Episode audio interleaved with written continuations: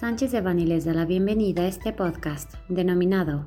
Incapacidad por maternidad, método de pago, transferencia de semanas y el consentimiento de las partes.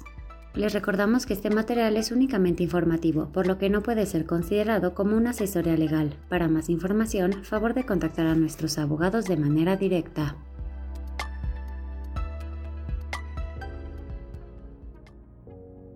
El pasado 24 de marzo de 2023 fue publicado en el Diario Oficial de la Federación decreto mediante el cual se reforma y adiciona los artículos 101 y 102 bis de la Ley del Seguro Social, donde se anticipa el pago del subsidio de incapacidad por maternidad mediante la emisión de un certificado único de incapacidad en una sola exhibición.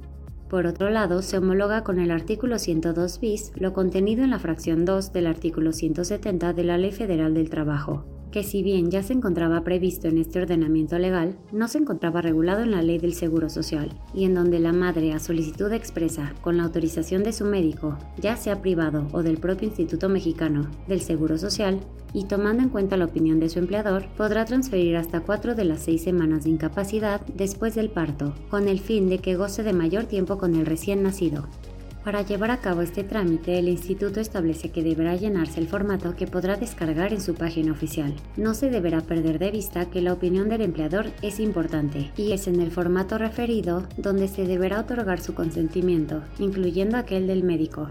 El equipo de profesionales en el Grupo de Práctica Laboral, Seguridad Social y Migratorio de Sánchez de Bani cuenta con la experiencia y el conocimiento para guiar y asistir en el llenado del documento,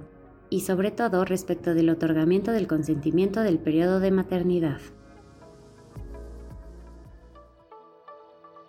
Este contenido fue preparado por Alfredo Kupfer Domínguez, Fermín Lecumberricano y Sebastián Rosales Ortega, miembros del Grupo de Práctica de Laboral, Seguridad Social y Migratorio. Para cualquier duda o comentario sobre este material, contáctenos directamente o visite nuestra página www.sanchezdevani.com.